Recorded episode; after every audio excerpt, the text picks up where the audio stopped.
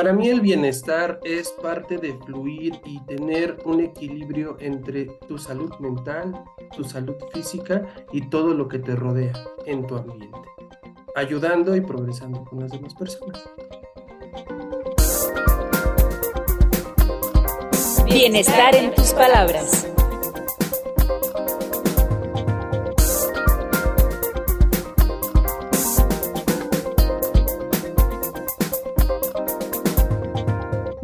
Una vez más a Bienestar en tus palabras. Estamos con un episodio nuevo y bueno, quiero platicarles el antecedente del por qué el tema que trataremos el día de hoy. Em, en enero hicimos una mentoría social, un evento virtual, le llamamos mentoría social sobre Asperger y autismo. Y queremos complementar la información que se dio en ese congreso donde tuvimos una excelente convocatoria hay muchas dudas sobre este tema y para ello tenemos eh, como invitado a Enrique Nava, quien es terapeuta de Asperger México y especialista en adultos y adolescentes en este gran tema como Asperger y autismo. A Enrique lo escucharon ahorita en el testimonio sobre qué es para él el bienestar y sin duda él está en el camino de eh, buscar el bienestar para otros en este tema tan importante. Hola Enrique. Hola, buenas tardes a todo tu público también. Muchas gracias. Y bueno, vamos a conversar con Enrique cómo apoyar el desarrollo de las personas con Asperger y autismo en cada etapa de su vida. Enrique, como bien comenté, en este evento tuvimos y se quedaron muchas dudas en el aire, ¿no? Entonces vamos a ahondar precisamente en tu especialidad, cómo podemos apoyar a los adultos, a los adolescentes, bueno, e incluso que nos des tu opinión oh. también para los niños, ¿no? Queremos empezar, si te parece, Enrique, a plantear las diferencias entre Asperger y autismo, ¿sí? Muy breve, ¿cuáles son esas diferencias entre, entre ambos que nos expliques? Bien, es una larga historia, voy a tratar de ser lo más breve. Eh, pero este, por ahí de 1994 sale por primera vez lo que es el Asperger dentro de los trastornos generalizados del desarrollo. Esto salió en el Manual Diagnóstico DSM-4 en aquel entonces, que está regido por la Organización de Psiquiatría Americana. Para por ahí de 2014-2016 que eh, se desarrolla este nuevo manual, porque pues somos algo que va cambiando, es un método científico que se va renovando. Eh, se menciona que el Asperger se traslada a lo que es son los trastornos del espectro autista. Dentro de los, de dentro de los trastornos del espectro autista hay tres niveles. Se dice que a mayor necesidad de apoyo y de ayuda, mayor el nivel. En este caso se traslada al Asperger a lo que es el trastorno eh, del espectro autista nivel 1 y a hoy en día es la forma correcta o la forma formal de darle un diagnóstico a una persona de Asperger autismo nivel 1.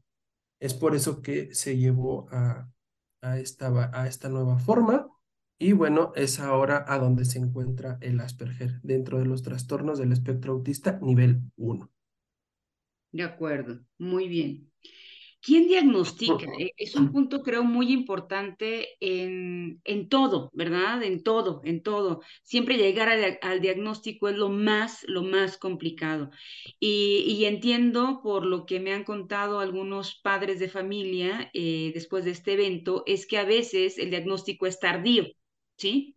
Porque confunden, confunden ciertas, eh, ciertos comportamientos del hijo, de la hija, y entonces a veces el diagnóstico llega tardío. Entonces, ¿quién es el especialista que diagnostica? ¿Sí? Esa era una de las preguntas que, hacían.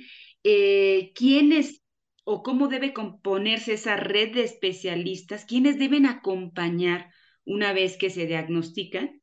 Y bueno, adicional a la familia, por supuesto, que es un apoyo el principal. Sí, claro, ya que se detectan algunas características, esto ya sea por algún especialista, ya puede ser un médico, este, alguien que, que, pueda percibir que hay características o que hay alguna problemática, creo que de ahí ya nos tenemos que ir a la parte especialidad, ya que en ocasiones sí se confunde mucho la, la parte del autismo con algunos chicos, por ejemplo, con TDA, hay personas que tienen este, diagnósticos de TLP, esquizofrenia y, y, y traen muchas dificultades. Entonces, ¿quiénes lo diagnostican? Psiquiatras, neurólogos, psicólogos, pero bien importante es mencionarles especialistas en autismo. Eso es lo más importante que deben de, de observar. Deben de ir con un especialista. Ah, es que es psiquiatra. Bueno, sí, pero debe de ser un psiquiatra que trabaje con personas con autismo, que sea especializado en, ese, en esa rama, ya que nos hemos identificado que eh, por esa por no trabajar como digamos de, en esa área, es por eso que se pueden dar diagnósticos, pues bueno, que regularmente pasan por todos los diagnósticos y al final por el de autismo, pero por esta problemática, ¿no? De no ser guiados por, por especialistas en autismo. Claro. Em, bueno, ahorita me cuentas de la red de especialistas, pero ¿qué dispara al, al, al padre ¿Qué dispara para poder llevar eh, a lo mejor eh, primero, de primera instancia, antes de llegar al especialista, como tú dices, em, híjole, como llegar a un psicólogo, llegar a, un, a un psicoterapeuta, en fin, ¿qué dispara para poder tomar una acción como padre? Sí, ya, ya depende de cada persona, pero bueno, hay varias cuestiones, ¿no? Eh, digamos que tal vez un poquito más fácil de identificar sería un autismo nivel 2 o 3, que ya es un poco más marcado, ¿no? La complicación aquí son con las personas con un autismo nivel 1, lo que nosotros llamamos también Asperger, porque pueden camuflajearse un poco más. Sin embargo, sí se van a ver las dificultades en la interacción social. Ahí es a donde sí se va a empezar a ver, si ven que hay distanciamiento social, mutismo selectivo, lo que podemos ver eh, regularmente con los niños, ¿no? Que eh, el aleteo, este, que pueden llegar a ser como adultitos, que hablan muy propios, em, estas rabietas o que pudiesen verse como berrinches, hipersensibilidad sensorial. Son, son, son detalles que nosotros tenemos que ir percibiendo y, y, pues tener bien, bien visualizados como padres para, para poder dar como decir, bueno, a ver, creo que tiene estas características, se le dificulta eh, eh, entra al kinder y no se junta con muchas personas, les encantan los dinosaurios, estar este, eh, haciendo cositas muy, muy, eh, muy, muy poco comunes para las demás personas. Creo que ahí ya sería uno de los avisos como para ir con un especialista y observar qué es lo que pasa, ¿no? Si, algo, así algo no va bien en la escuela también, porque puede, puede haber problemas de aprendizaje, pero pues, pues también por toda esta parte hipersensible, ¿no? Auditiva, sensorial, vaya varias. de acuerdo. Ahora sí, la red, la red que acompaña a, estas personas y a los padres, por supuesto. Sí, la red de apoyo. Sí, así es. ¿Qué especialistas más eh, tú sugieres en esta red? Ah, sí, eh, bueno, de, dependiendo la etapa de, del chico, del niño, del adulto, del adolescente, eh, ya se tendría que ver cuáles serían sus, sus principales problemáticas, pero pues me imagino que desde lo que son niños, eh, sí es importante acompañarlos y desde que tengan que llevar terapia para que desarrollen pues herramientas que ellos necesitan para la interacción social, ¿no? Incluso eh, que esté en aviso la escuela, para que le puedan ayudar con, con los temas, para que tenga un mejor desarrollo.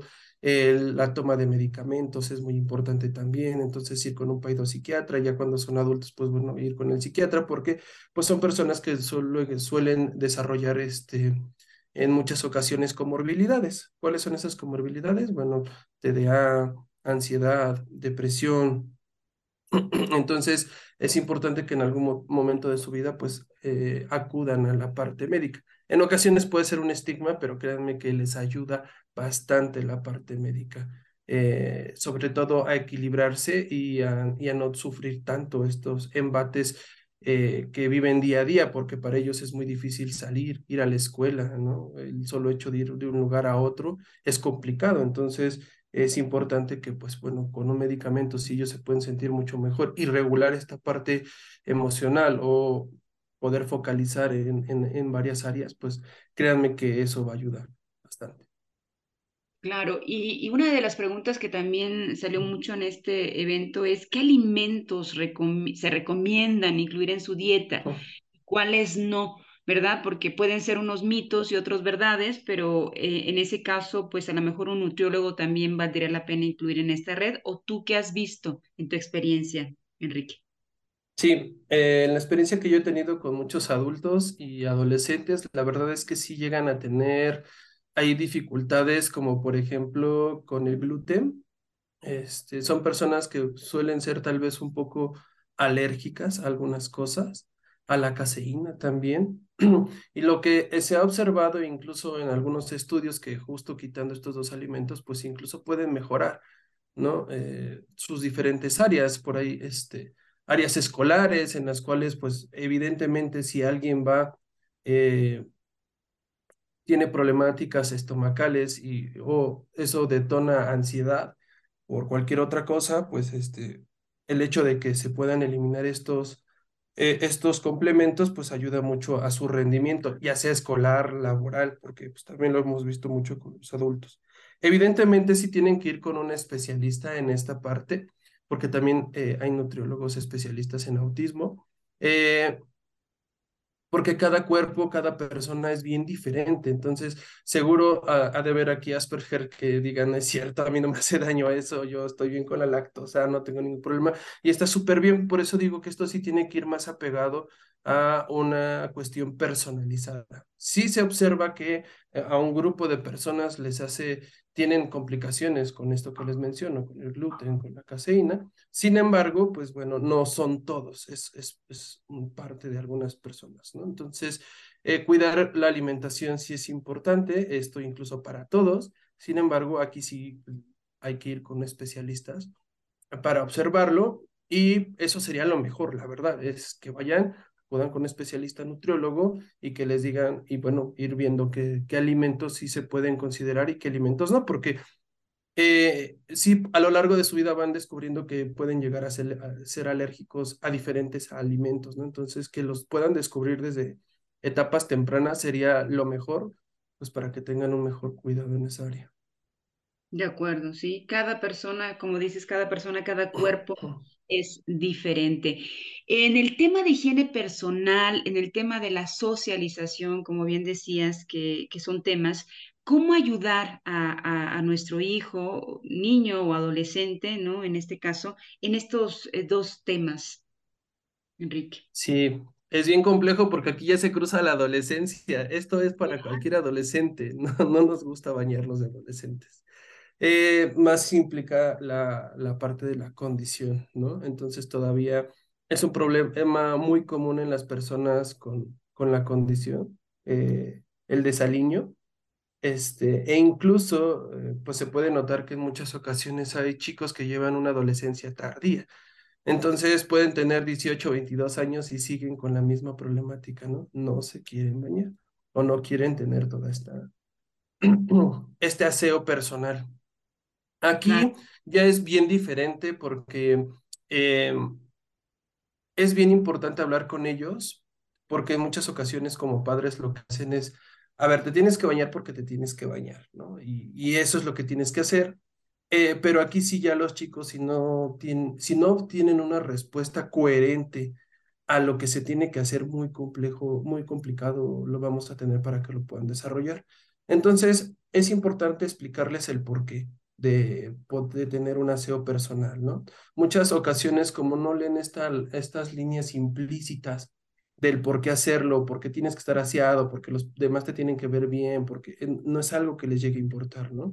Entonces hay que comunicarlo de manera explícita. Mira, bueno, Resulta que si tú te bañas vas a tener menos bacterias y tienes una, o sea, como muy específico, algo más pegado a la parte metodológica, científica del por qué se tienen que hacer las cosas, este, para que lo puedan entender. Y ya ellos entendiendo el porqué de las cosas, ya de una, hay que recordar que ellos van a estar pensando siempre de una forma... Eh, no tan común, no como nosotros, ¿no? Y esto no estoy diciendo que esto sea algo malo, solo que es diferente. Entonces, exacto, a la, a la, a la a la hora de pensar diferente, nosotros tenemos que encontrar la forma de poder explicar eso que necesitamos que hagan a su forma, a la forma en la que ellos los piensan, más lógica.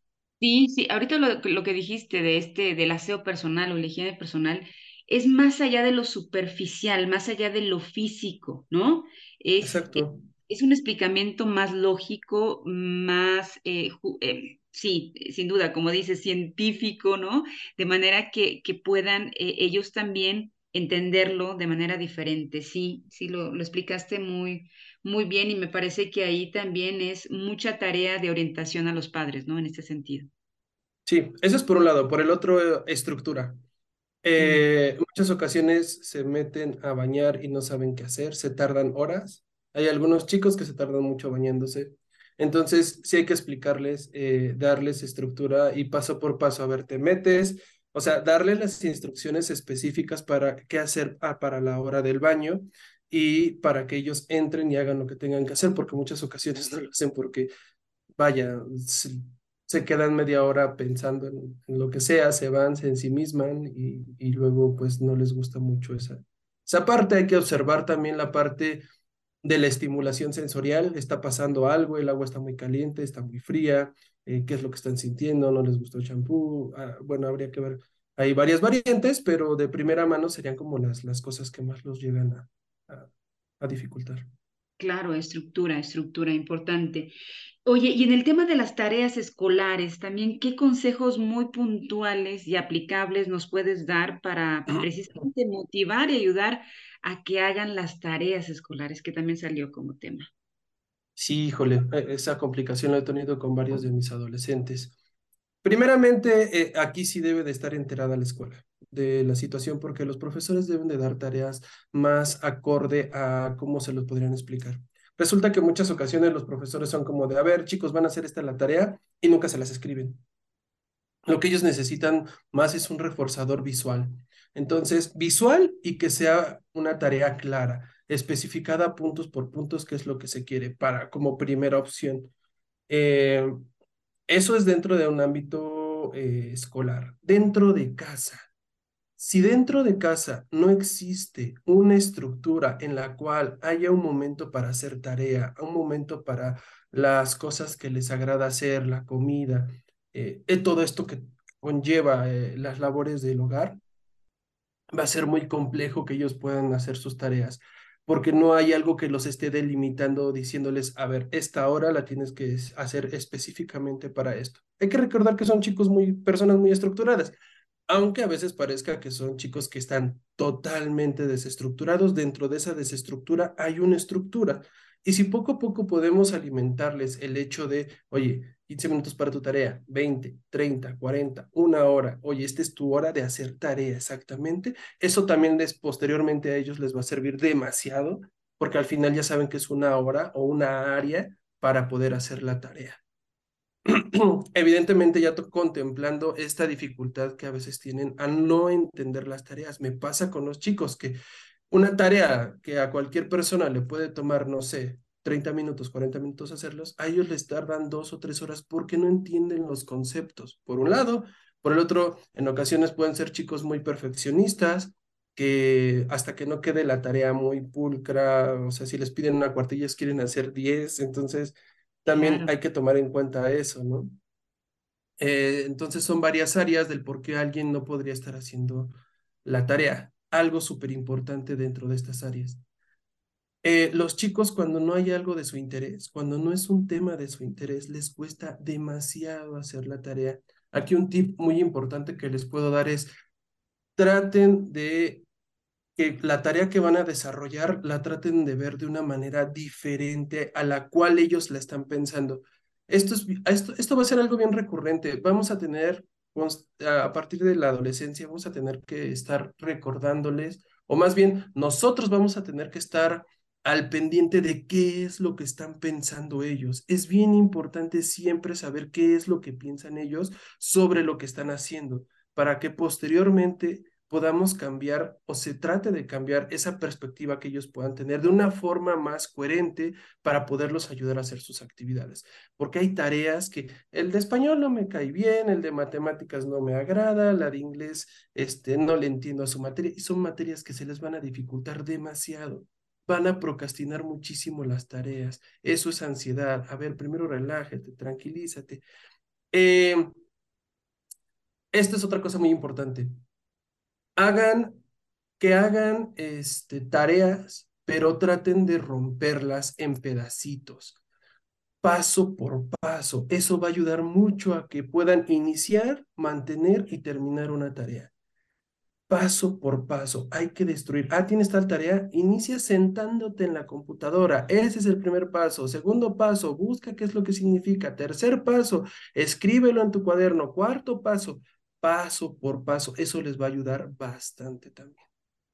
Mm, sí, como bien dices, ¿no? O sea, em, hacerlo, hacerlo más, em, más a la manera de, de, cómo ellos lo piensan, ¿verdad? Cómo, cómo afrontar esta tarea a, a, su pensamiento, ¿no? Entonces, que el papá vea esto diferente. ¿Algún ejemplo que, has, eh, no sé, recomendado a algún papá así de una tarea específica, algo, algo de una tarea escolar? Sí, bueno, aquí tengo un ejemplo con un chico que, este, eh, digo, en general todo esto que les había mencionado les va a ayudar bastante. Este ejemplo les, les, va a dar, les va a ampliar mucho más lo que sucedió. Este chico le dejaron una tarea de un edificio vintage, ¿vale? Le, le dijeron, a ver, tienes que hacer el dibujo de un edificio vintage. E, esa fue la tarea. Llega a casa, que es vintage. Se tiró 30, 40 minutos investigando qué era vintage. Posteriormente, ya que entendió el concepto vintage, se metió a Google Imágenes y puso edificios vintage. Posteriormente, se aventó otros 40 minutos buscando cuál es el edificio perfecto para dibujar un edificio vintage. Y ahí se tardó demasiado. Lo que tenemos que comprender aquí es que ellos tienen, no, no pueden discriminar, les cuesta trabajo decir, este sí, este no, este sí, es ellos, cuál de todos, cuál se apega más, eh, cómo lo puedo hacer. Entonces, era una tarea muy generalizada que, que alguien que dijo, a ver, edificio vintage, lo sacó, dijo, este es el que voy a dibujar, lo dibujaron y ya él se tardó mucho más en hacerlo, ¿no? Porque, porque fue más complejo. La tarea no fue clara, no fue concisa y le tomó mucho tiempo. Esto, con esto se van a estar topando bastante, bastante. Eso les va a complicar mucho más las tareas. Evidentemente, si desde un principio no saben qué es lo que tienen que hacer, recuerden que pueden ser chicos con mucha ansiedad. Entonces, la ansiedad regularmente en causa en altos, en procrastinar, en dejar las cosas para después, para después, para después. En muchas ocasiones los chicos llegan a decir, no, no lo voy a hacer, no, no esto, pero atrás de ese no hay mucha ansiedad en muchas ocasiones. Entonces, no es que no lo quieran hacer, a veces sus no significan, es que tengo, un tengo el problema de no saber cómo hacerlo o cómo desarrollarlo. Claro, y, puede haber pues miedo, ¿no? Eh, escondido. Gracias, Enrique. Muy bien, sí, buen, buen ejemplo. Eh, también nos comentaban, eh, por ejemplo, que herramientas como pictogramas y tableros de comunicación son útiles para fomentar y encontrar la manera de comunicarse con, con los chicos, con los adolescentes. Sin embargo, preguntaban hasta qué punto usuarios, tanto en escuela como en casa, ¿no? Em, hasta qué punto usarlos, ¿verdad? En, en, ambos eh, lugares, ¿no? A fin de no desin, incentivar el esfuerzo de los chicos para hablar, ¿no? Sí, aquí la cuestión de los pictogramas, pues bueno, sirven tal vez hasta una cierta edad, pero si ya, por ejemplo, un adolescente le muestras un pictograma de cómo tiene que ir al baño, tal vez te diga, mira, mm, sé qué es lo que tengo que hacer y cómo lo tengo que hacer. No, es necesario que me estés presentando este tipo de, de, de pictogramas. En muchas ocasiones eh, sí funcionan para chicos eh, pues tal vez también con personas este, que están dentro del espectro un poquito más en el 2, nivel 3, que sirven bastante. Autismo nivel 1 y, bueno, lo que nosotros llamamos Asperger. Este, pues tal vez tenga que ver ya más con este sentido de entender el porqué de las cosas, el cómo se tienen que desarrollar. Como les dije eh, en un inicio, tal vez sí hay que dejar las cosas claras, pero son personas que una vez entendiendo las cosas, del cómo se tiene que proceder, cómo tienen que hacerlo, cómo tienen que proceder, lo llegan a hacer muy bien. Incluso eh, se podrán dar cuenta que cuando ya aceptan una, algo que tienen que hacer, lo hacen tal cual se los estás pidiendo. Ah, ya, ya me diste los pasos, ya me dijiste cómo, el paso uno, el paso dos, el paso tres, y ellos siguen esos pasos. Entonces, es sobre todo eh, el que entiendan el por qué tienen que hacer las cosas y con pasos claros. Evidentemente, si tú le dices a alguien, oye, necesito que me hagas tu recámara, pues para, un, para alguien con, que esté dentro del espectro, tal vez hacer su recámara sea ir por la ropa sucia y echarla al cesto de la ropa sucia, pero nunca fue esta parte implícita de decir, ay, tenía que barrer, tenía que trapear, tenía que hacer esto. No, bueno, pues para ellos eso era limpiar la ropa. Es bien importante procesarlo y decirles, ah, bueno, a ver, el paso uno es que levantes tu ropa, el paso dos es que barras, el paso tres es que esto y que barras de adentro hacia afuera. O sea, sí tenemos que ser bien específicos. Nosotros como neurotípicos regularmente es muy fácil que seamos como, oye, tráeme el ese de la esa que está allá. Exacto, sí, Y entendemos. Y aquí no, aquí los chicos es, a ver, tráeme el bote azul de tapa roja que está en el escritorio en tu extrema izquierda y de tamaño pequeño. ¿no? Sí. Ah, ahí sí van a entender y, y tal vez y sea tal vez sea muy este muy bien ejecutada la tarea pero tiene que ver con que lo, el cómo lo expliques y, y el que entiendan el por qué seguro va a ayudar mucho más o en eh, y esto que de lo, a lo mejor es como reforzador la parte de los pictogramas, pero que tal vez ya en un área adolescente ya no lo necesiten más, solo necesiten la parte este, del por qué y, y, bien estructurado lo que tú quieres que hagan.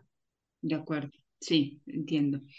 Las unidades de servicios de apoyo a la educación regular, como USAER, la UDEI, Unidad de Educación Especial y Educación Inclusiva en las escuelas públicas, son un medio muy valioso y se comentó en el evento de integración y desarrollo para los adolescentes, los chicos. ¿Qué conocimiento tienes de ellas? ¿Hay en todos los estados? ¿O a qué otros servicios también gubernamentales aconsejas acudir?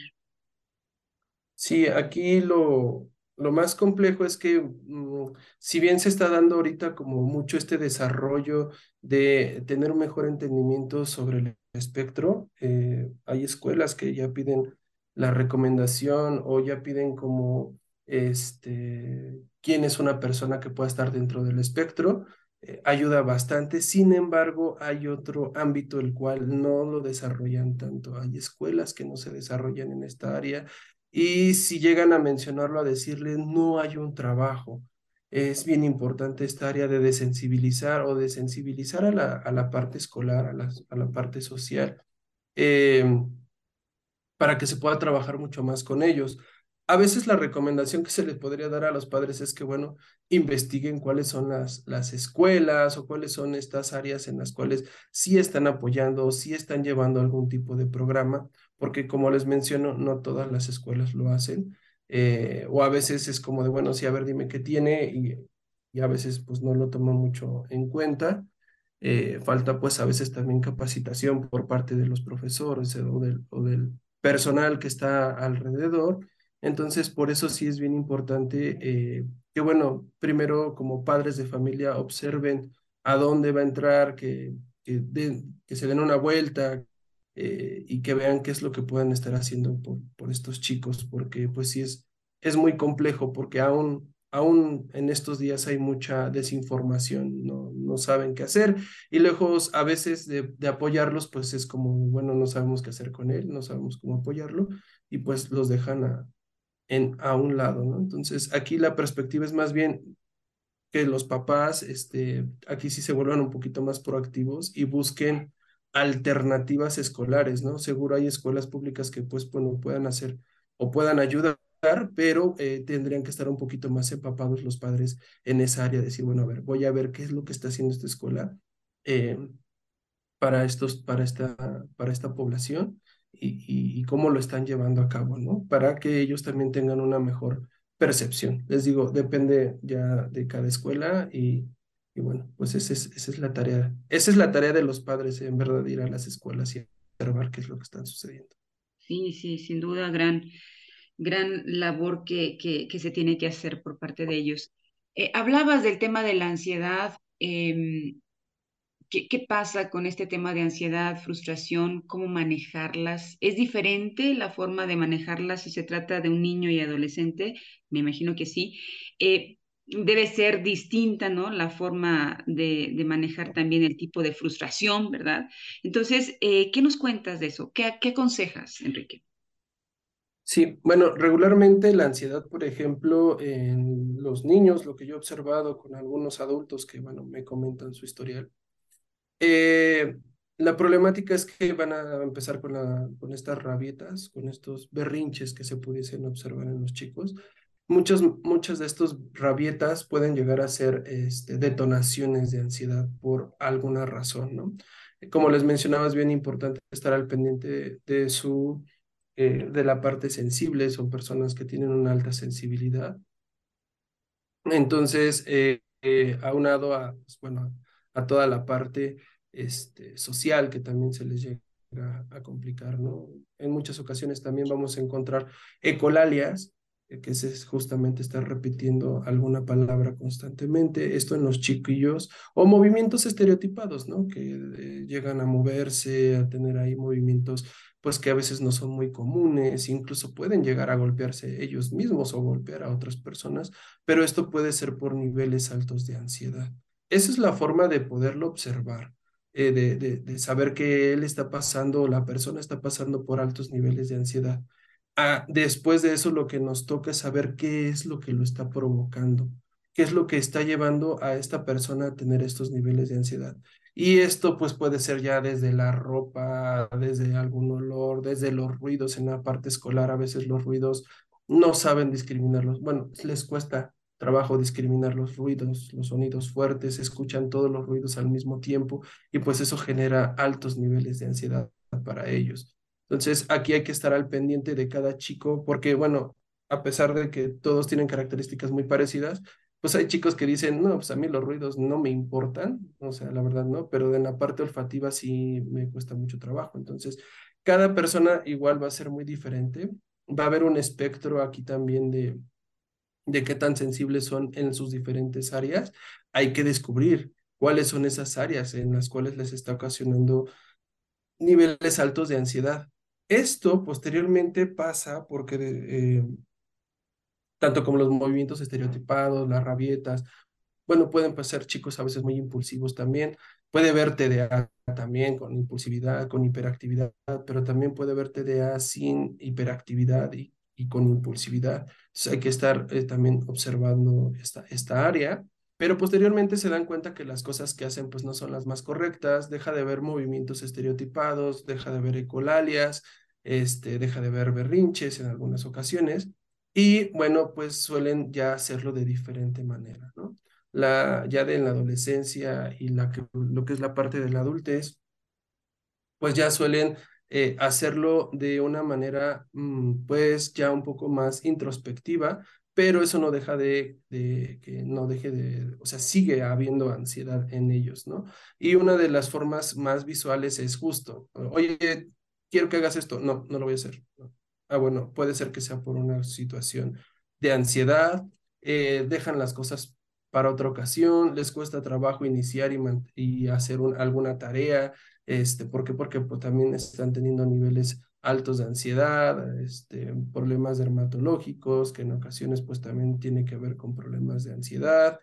Y bueno, la ansiedad ya te saca problemas intestinales también, estomacales, entonces también son chicos este, que sufren de, de, problemas intestinales por la citis, las clásicas citis del, del estomacales, este, entonces van a llegar a tener y llegan a somatizar mucho más la ansiedad, eh, la, tanto adolescentes como adultos, este, porque ya lo, lo registran de una manera diferente. Y aquí lo mismo con los adultos y los adolescentes. Hay que observar el por qué, qué es lo que está sucediendo, qué es lo que está pasando, que aquí ya viene más como la situación también social, ¿no?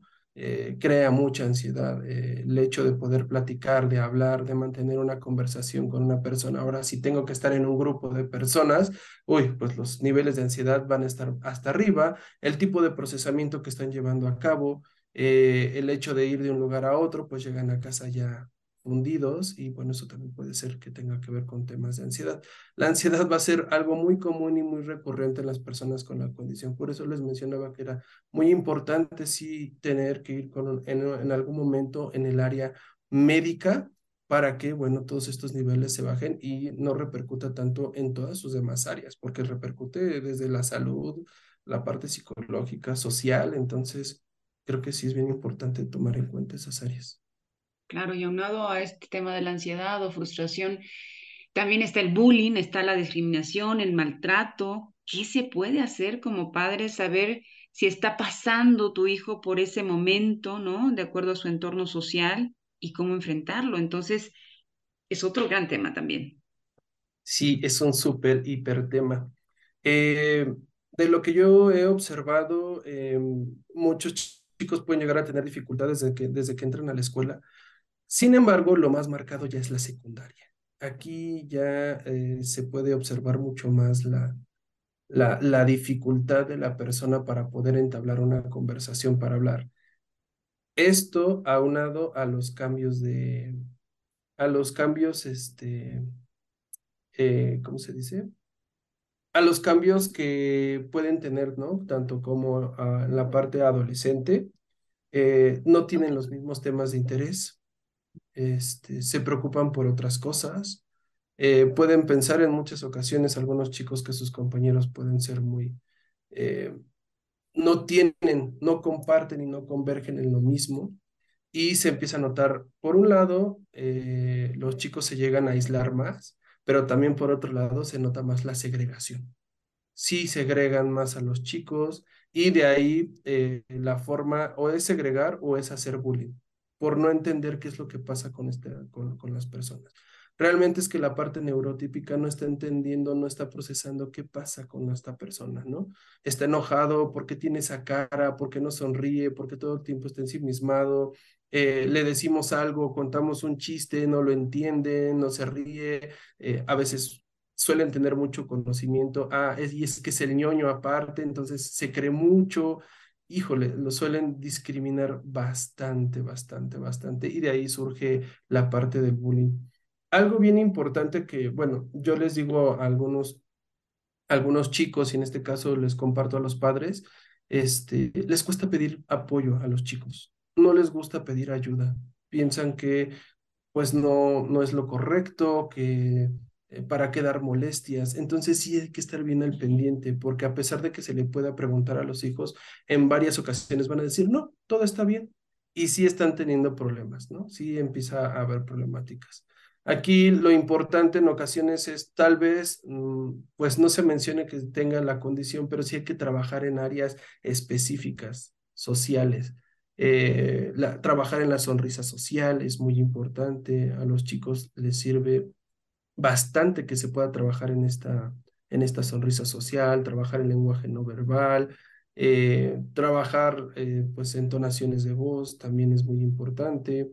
Este, y bueno, pues si se puede hacer ah, algún tipo de trabajo en la parte escolar, de, pues justamente sensibilizar, pues tratar de, de apoyar en, en, esa área, porque sí, sí es algo bien complejo. Es un área enorme que se tiene que trabajar con los chicos, desde que ellos tienen que encontrar algunas herramientas para no parecer personas payasas, este, groseras, enojonas, que tienen que ver con su lenguaje no verbal, hasta poder hablar con los compañeros y decirles, ay, es que soy bien malo para los chistes, es que este, no me gusta esto, no me gusta el otro, y bueno, también tratar de que converjan con personas que, este, pues tengan su mismo modo, ¿no? Porque a veces como que quieren eh, justo estar con grupos que a lo mejor no son los más aptos, bueno, con que se junten con grupos que, pues que puedan observarse que sí sean para ellos. Entonces, eso claro, es importante. Y, en esto es una, es una tarea de, de diferentes entornos, ¿no? No solamente es la casa, también es la escuela, ¿no? En, en cómo bajar esos niveles de, de discriminación, de bullying hacia, a estas personas con estas condiciones y porque también, ¿no? Y los mismos padres, ¿verdad? Que, que esta red de padres eh, que, que, también orienten a, a, los hijos para que ellos mismos entiendan este tipo de condiciones. En fin, es una labor, me imagino, sí. es una labor muy, muy grande en todos estos temas, ¿no? Eh, oye, Enrique, y en el tema de orientación vocacional, ¿no? Que también es un tema que surgió cómo, o sea, para ellos, eh, para, para estas personas y sobre todo los adolescentes, cómo orientarlos eh, en su vocación es igual que, que, un neurotípico o cómo, cómo lo has observado tú o existe una en particular. No, sí, aquí vamos a plantearlo desde algo eh, súper importante. Aquí hay algo muy importante que mencionar los temas de interés van a ser parte ya de todo esto. Por eso es bien importante que los chicos lleguen a tener muchos temas de interés o tratar de crear un abanico de temas de interés. Se, regularmente se van a decantar o van a tratar de hacerlo por esta parte o lo, o lo más ideal sería llevarlo por esta parte, por los temas de interés. ¿Qué es lo que le gusta y por qué le gusta hacer? Y posteriormente, cuando ya notemos cuál es el tema de interés, qué es lo que les gusta, eh, podemos llevarlos a esta área para que puedan ya manejarse en qué es lo que quieren estudiar. Y tal vez tengan una mejor eh, opción, un mejor éxito en esta área, ¿no? ¿Por qué? Porque es algo que les gusta hacer, a muchos les gusta. Digo, yo de adolescentes conozco muchos chicos, son bien diversos. Podríamos catalogarlos en un área, pero la verdad es que estudian física, matemáticas, eh, psicología, ah, son abogados, pero de ahí les gustan también las artes, eh, son muy buenos tocando este, a los instrumentos. Eh, entonces son bien diversos, son bien diversos. Aquí tiene que ver con el tema de interés. Ahora, aquí algo bien importante que hay que tomar en cuenta porque creo que es importante es esta área de sensibilizarlos a decirles que si bien puede ser algo que les guste, no todo va a ser de su agrado, porque me pasa que crean altas expectativas ante algo, ante alguna materia. Sí, es que voy a llevar la carrera que me gusta, es que me encanta y es que a mí me gusta el dibujo y entonces voy a dibujar. Y llegan y hay materias que no tienen que ver con dibujo, el profesor habla de su vida cotidiana, este, no le están entendiendo la materia y es cuando suelen abandonar áreas escolares porque no, no cumplieron sus expectativas. Creo que para que no haya un abandono escolar, lo importante es tratar de decirles, oye, mira, va a haber este tipo de complicaciones, sin embargo, lo importante es que pues tú puedas acabar tu carrera porque es, es algo que te gusta hacer, es algo que te gusta desarrollar. De, después de esto, de ya observar cuál es su tema de interés, qué es lo que les gusta hacer y que lo desarrollen en un área escolar. Si el área escolar va bien y todo y terminan de una forma excelente, esa va a ser su área laboral también.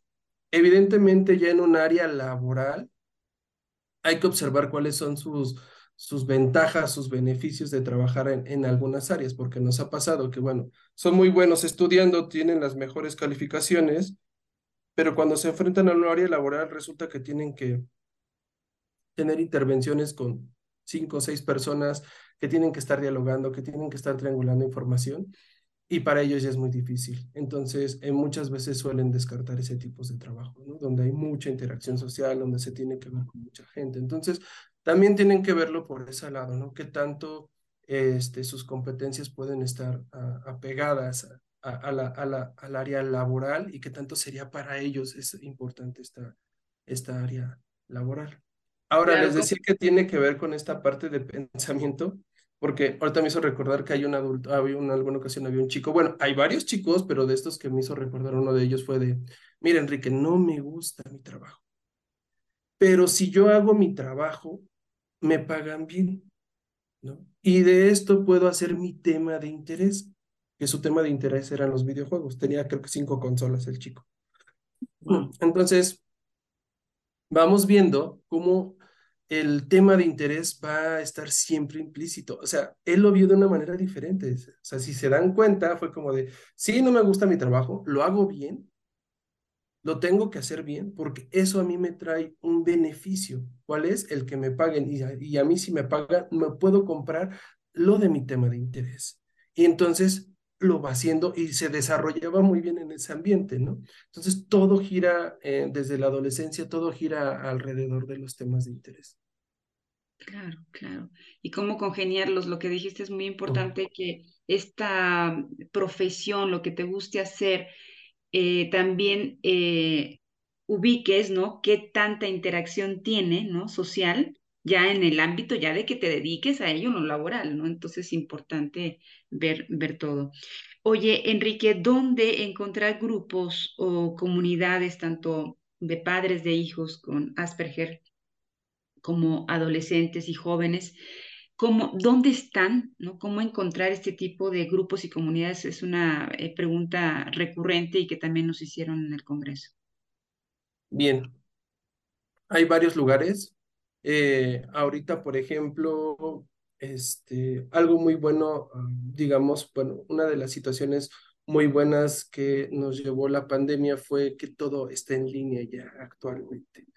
Entonces, ahorita, por ejemplo, aquí en Asperger, México, ya hay grupos de padres. Eh, aquí hay grupos de padres que, bueno, pues ya este, suelen tener una mayor información, es un grupo de apoyo. Eh, aquí, por ejemplo, hay grupos de adolescentes, hay grupos de adultos jóvenes, adultos más grandes, ah, incluso ahorita hay un grupo de puras chicas este, que son eh, que están dentro del espectro.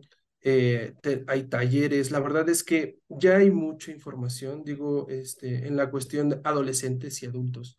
En la parte infantil, pues bueno, también ahí hay otras este, instituciones que suelen ser un poquito eh, más rastreables, más, más fácil de observar, más fácil de, de la, la, información, pero ya la información de adolescentes y adultos ya es un poquito más compleja.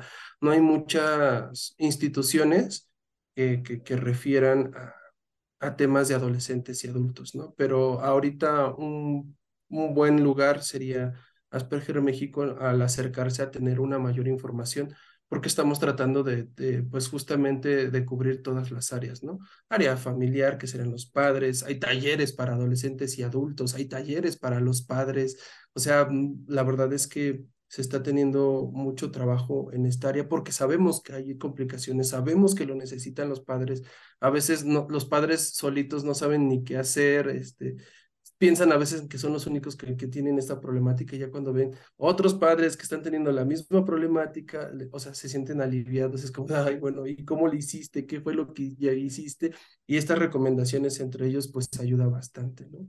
Entonces, pues acérquense, eh, busquen también en internet si hay, si hay otras asociaciones, si hay otros lugares que los puedan pues apoyar, que los puedan ayudar en estas áreas, pero siempre y cuando pues sean un poquito más apegados a, a que sean, este, sepan y, trabajen con personas que están dentro del espectro. Claro, claro. Esa facilidad, como dices tú, de poder tener una comunicación virtual, pues ayuda también bastante, porque evidentemente en la mentoría social que tuvimos, que fue virtual, nos acompañaron de diferentes estados, incluso de Sudamérica. Hubo personas de Argentina, de Ecuador, oh, eh, Paraguay, entonces fue muy interesante cómo, eh, ¿verdad? Con esto ya no hay fronteras, ¿no? Y que podemos tener una comunicación virtual y transmitir información que es parte de nuestro objetivo y por supuesto de ustedes también.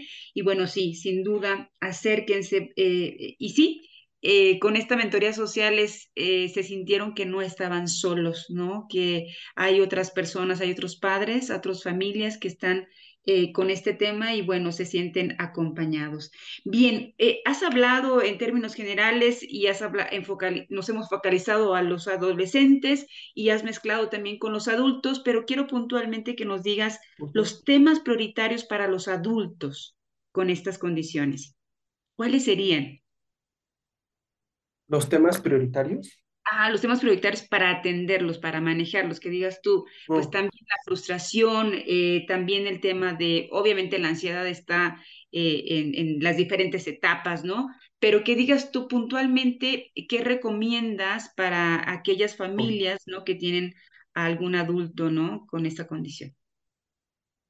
Sí, bueno, pues como les decía, siempre va a haber como estas áreas eh, con estas comorbilidades que en muchas ocasiones pueden tener como pequeños eh, pues, características sin cumplir como toda, todas las características de la ansiedad, de la depresión, del TDA, esto por, por, por algunas de ellas, ¿no? Hablando ya entonces desde estas áreas, pues pueden ser personas que muy fácilmente tengan depresión, tengan ansiedad, este, tengan algún tipo de trastorno obsesivo compulsivo, este, se les dificulte tener, llevar a cabo sus tareas día con día, por, por tantito por el TDA, tantito por el espectro. Entonces son áreas que tenemos que estar cuidando, tenemos que estar desarrollándonos y estar al pendiente de ellas.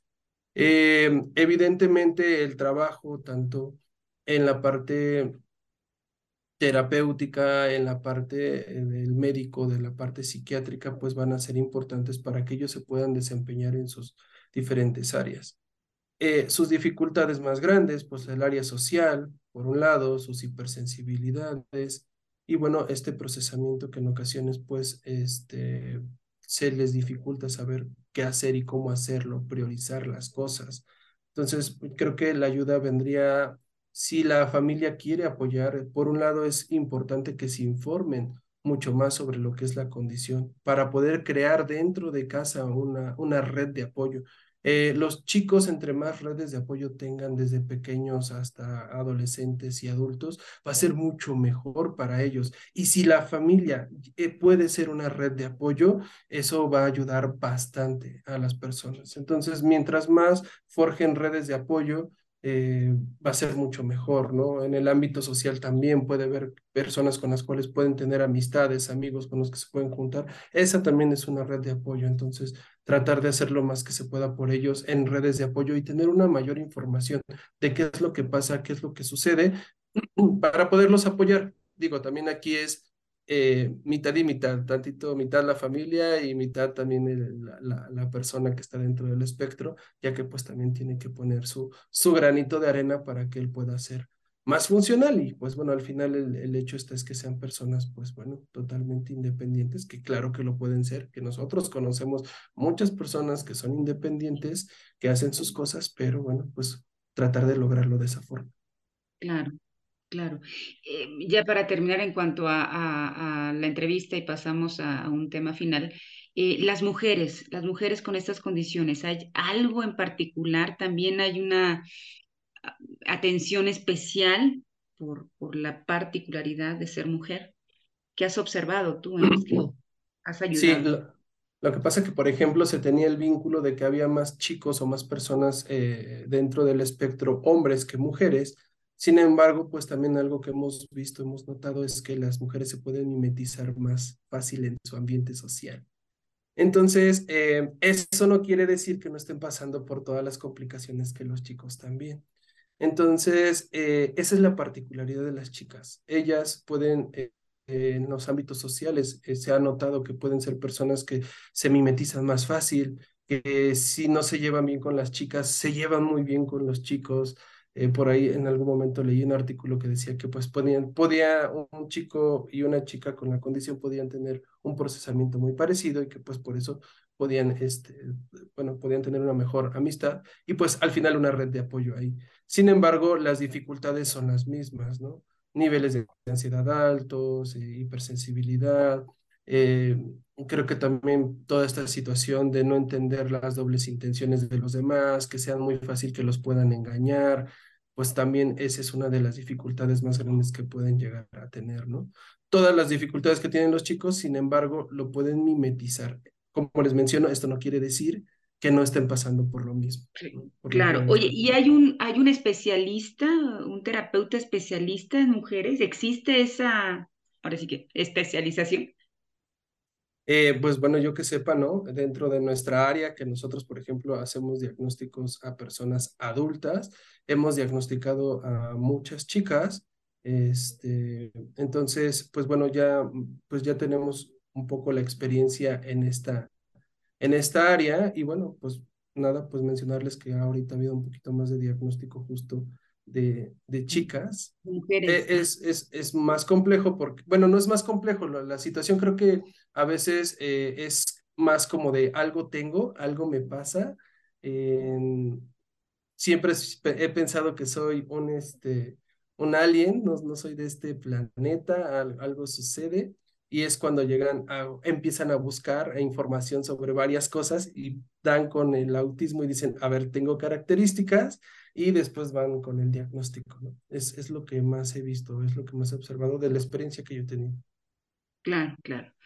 Gracias, Enrique. Bueno, gran charla y grandes consejos que nos has dado. Vamos a cerrar como cerramos el podcast de Bienestar en tus Palabras, que es un semáforo, ¿sí? Es, es decir, ¿Cuál es el foco rojo que observas en, en, este tema general?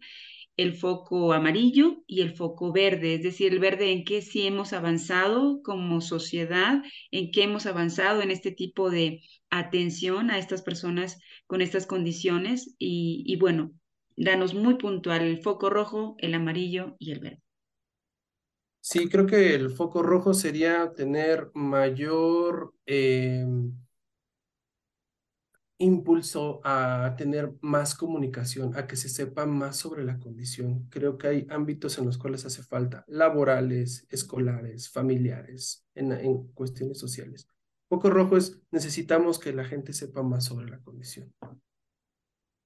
Este, el amarillo, pues bueno, lo pondría yo que eh, creo que sería bien importante que eh, se empiecen a desarrollar estrategias eh, y que las personas que están dentro del espectro también las puedan desarrollar eh, para que puedan, pues bueno, tener una, una vida, un mejor bienestar, ¿no?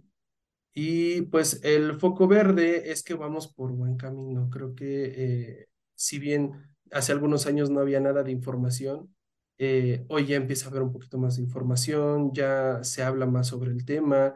Este, el día del Asperger es un día muy grande, muy, lo, televisan, lo, hacen bien, entonces ya empezamos a tener mucho más información, ya empezamos a tener mayor eh, visualización sobre ello. Hay series que si bien estereotipan, no siempre son las cosas como eso, pero ya están dando información, ya, ya le están diciendo a la gente, mira, existe esto y eso es muy importante. Es eso, es, vamos por buen camino y creo que si seguimos así, eh, poco a poco iremos este, da, eh, dándole concientización a la gente de que existe y que es una problemática y que hay personas que pues pasan por este tipo de problemas. Claro, mayor conciencia social estamos teniendo, mayor inclusión, pero aún nos falta, sin duda, pero vamos, como dices, en el camino. Enrique, Enrique Nava, él es terapeuta en Asperger México y especialista, por supuesto, en adultos y adolescentes, el tema que hoy, hoy tratamos. Muchas gracias, Enrique, por compartirnos y complementar esta información que dimos en la mentoría social.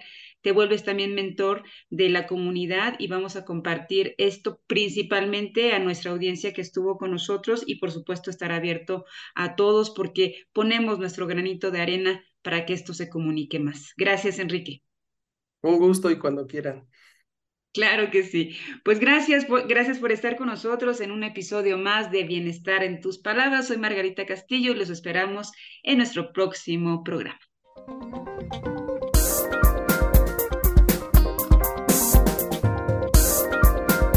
Bienestar en tus palabras.